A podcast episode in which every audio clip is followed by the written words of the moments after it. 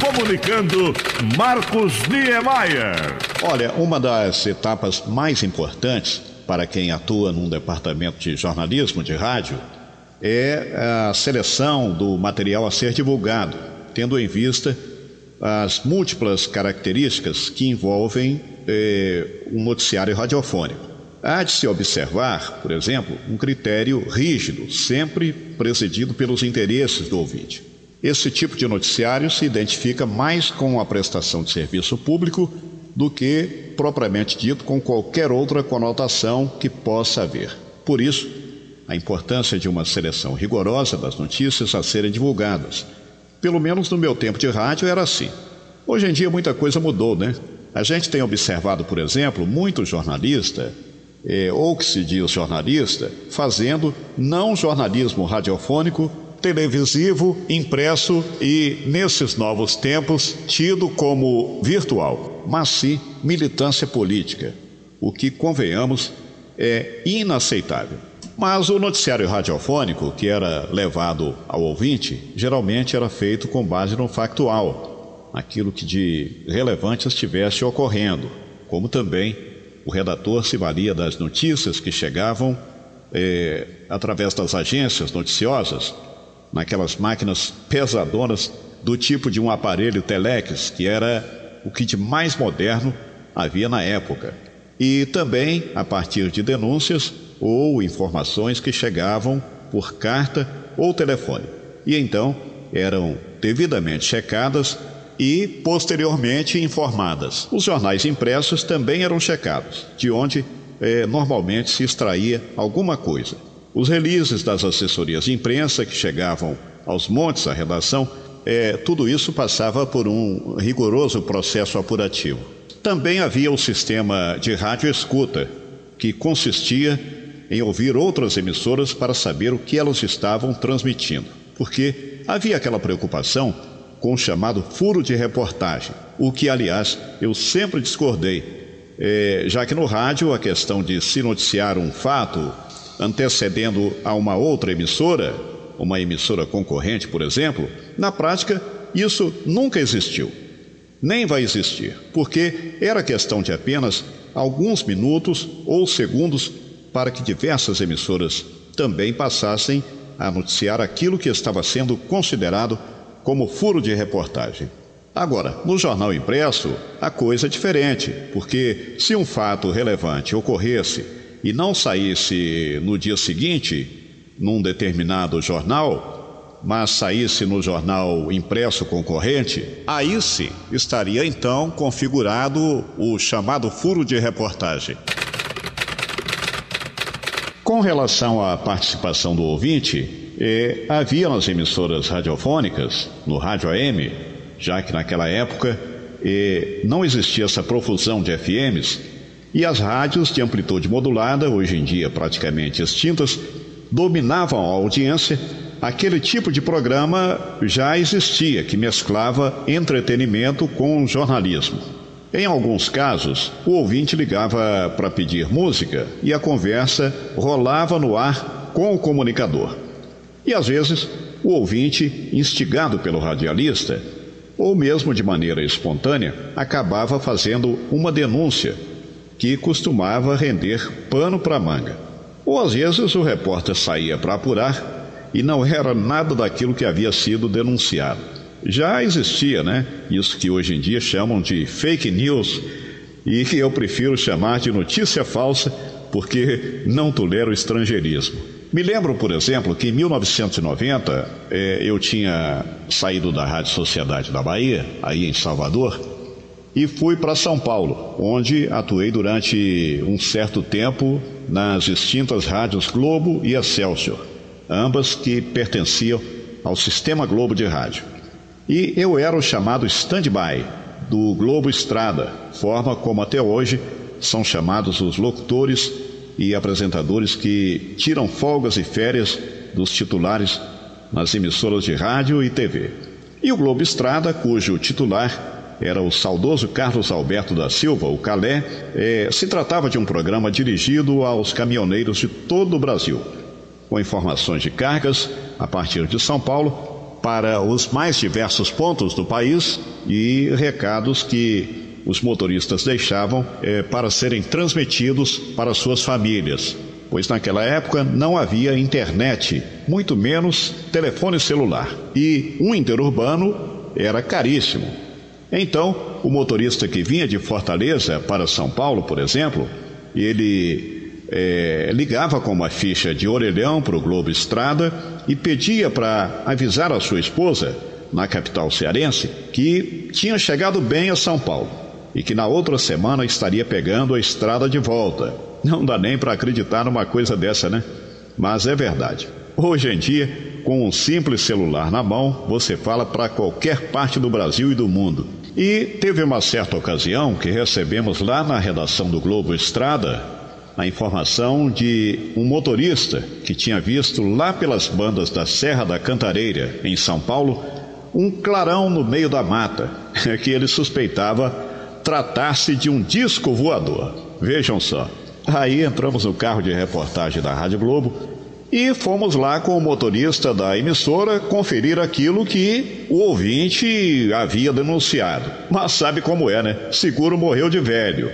A área é um tanto quanto deserta naquele ponto da Serra da Cantareira, onde o ouvinte havia falado. O motorista da Rádio Globo era baiano, de Vitória da Conquista, eu mineiro, cada um mais desconfiado que o outro. E então o Luiz Carlos olhou para mim e disse: Oxente, moço, Vai que o caba tá falando a verdade, não sabe. E esse negócio é disco voador mesmo. E eu, já com a pulga atrás da orelha, respostei. Uai, só, se esse trem for disco voador mesmo, uh, nós estamos perdidos. Cruz credo mas não era nada de objeto voador não identificado. E sim um grupo de evangélicos que estava fazendo uma vigília na Brenha da Mata, na Serra da Cantareira. E como lá faz muito frio, eles haviam acendido uma pequena fogueira lá na clareira que, vista de longe, eh, parecia mesmo algo a ser apurado. É, havia uma atitude recíproca de lealdade entre os locutores, repórteres, redatores e também com a chefia do jornalismo. Geralmente nós, os noticiaristas, já recebíamos o boletim redigido, mas também tínhamos liberdade para é, incluir ou retirar algo que se fizesse necessário no informativo. Aí em Salvador, por exemplo, onde atuei durante vários anos na Rádio Sociedade da Bahia, tinha um departamento de jornalismo dos mais atuantes de todas as grandes emissoras pelas quais tive a oportunidade de trabalhar. Eu era um dos noticiaristas de O Rádio Repórter A4 e de A Sociedade em Cima da Notícia. Então, dois tradicionais informativos da emissora baiana levados ao ar aos 55 minutos de cada hora e nas meias horas de cada hora, respectivamente. Para vocês terem uma ideia, era comum, enquanto se fazia a leitura do boletim, normalmente de cinco minutos, o redator ainda estava na redação preparando a última notícia, que geralmente era a manchete do noticiário.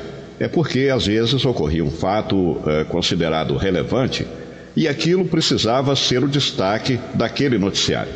E ato contínuo, o redator abria a porta do estúdio e entregava ao locutor a notícia prontinha, sem um erro de ortografia, sem uma vírgula fora do lugar, enfim, algo é, extremamente profissional do ponto de vista jornalístico. E um desses redatores, que há vários anos está no rádio e na televisão de Fortaleza, no Ceará, é o J. Lacerda.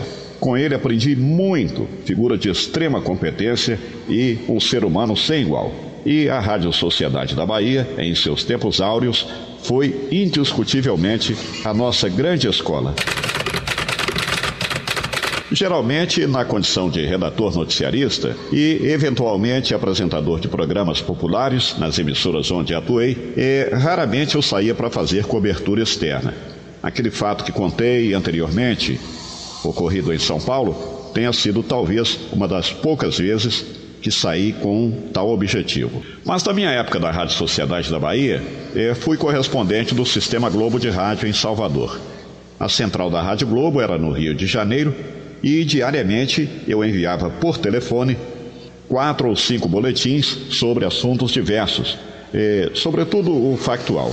E foi exatamente para a Rádio Globo 1220 do Rio, que infelizmente não existe mais, que fiz reportagens marcantes, a exemplo da visita do Papa João Paulo II e do bispo anglicano Desmontuto a Salvador e também da morte de mãe menininha do Gantuá.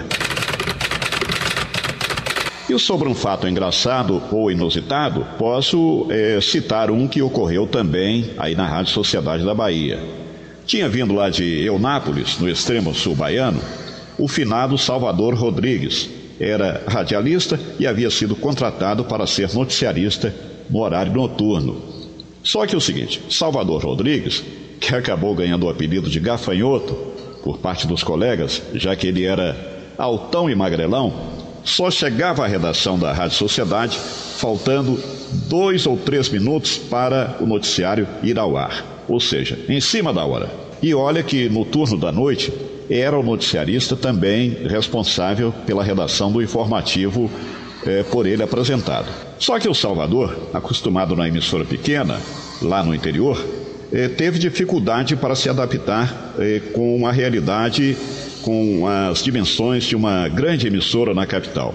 Então, como em todo ramo de atividade, é, existe o profissional e aquele que ainda não é bem profissional, digamos assim, aqueles que se encaixam nesse segundo aspecto, no caso do finado Salvador Rodrigues, em vez de redigir a notícia, é, simplesmente fazia a chamada Gillette Express, que consistia em recortar as notícias do jornal, grampeá-las numa folha de papel e ler aquilo no ar, como se fosse uma lauda normal. Aliás, nesses tempos modernosos, o Gillette Express ainda existe, mas é, de outra forma, né? Ctrl C, Ctrl V. e o Salvador Rodrigues, como havia chegado às pressas à redação, e não dava mais tempo de escrever absolutamente nada, é, sequer um parágrafo de duas linhas, ele passou a mão no jornal à tarde, correu para o estúdio e foi a conta de o operador ligar o microfone. E aí o Salvador impostou aquele vozeirão que ele tinha e disse no ar: Governador da Bahia, Valdir Pires, traz de Brasília verba de 400 milhões de cruzados novos para recuperação da orla marítima de Itapuã. Continua na página 5.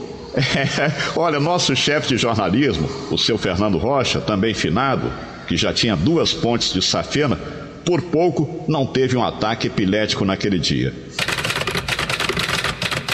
E se vocês me permitem, quero acrescentar o seguinte: penso eu que o rádio, completando 100 anos no Brasil neste mês de setembro, obviamente já não é o mesmo de outrora. Houve um tempo em que o rádio tinha, eh, digamos, mais familiaridade, mais proximidade com o ouvinte. Não que isso tenha acabado, muito pelo contrário. O rádio ainda tem sim a sua importância como meio de comunicação informativo e de entretenimento. Mas nada que se compare a épocas passadas. Hoje, por exemplo, se você perguntar o nome de um comunicador, poucos vão saber dizer. Até uns 20 anos atrás, qualquer pessoa nesse país sabia dizer o nome dos comunicadores do rádio, muitos deles de projeção nacional. Outra coisa, com o fim do rádio AM e as poucas emissoras que restam nessa amplitude migrando pra, para o FM, passaram a usar o termo news, que vem logo após o nome da emissora. Essa terminologia parece que começou com é, a tal da Globo News. Aí vieram Band News, Record News, não sei o que News isso News, Jovem Pan News e por aí vai. E aí a onda se alastrou feito rastro de pólvora com o advento e popularização da internet. Agora, qualquer veículo ou espaço virtual é, que se dizem de comunicação colocam lá o tal do news. Eu sou contra isso e vou explicar por quê. Na minha opinião, é uma forma de estrangeirismo absolutamente desnecessária. Ainda mais se tratando, veja bem, de veículos de comunicação brasileiros que deveriam dar bom exemplo, priorizando em suas referidas marcas a nossa verdadeira linguagem e não extrapolando os limites do bom senso com esse negócio de news, que traduzindo para o português significa notícia, mas que tem muita gente, sobretudo nas camadas mais populares da sociedade, que não faz a mínima ideia do que isso significa. É, outra coisa que também sou contra é o rádio em rede, algo muito comum hoje em dia, no Brasil principalmente. O rádio, sob o meu ponto de vista, tem de ser e deve ser local, noticiando aquilo que de fato interessa à sua comunidade, a cidade na qual a emissora está instalada. O ouvinte de Salvador, por exemplo, ele está mais interessado em saber o que se passa na capital baiana do que um enxame de abelhas que atacou um pitbull em Copacabana, na zona sul do Rio de Janeiro. No mais, parabéns a vocês aí da Bahia FM pelo trabalho jornalístico desenvolvido e viva o rádio brasileiro pelo seu centenário. O podcast Bons Papos tem produção de Carolina Julião, apresentação Marcos Niemeyer.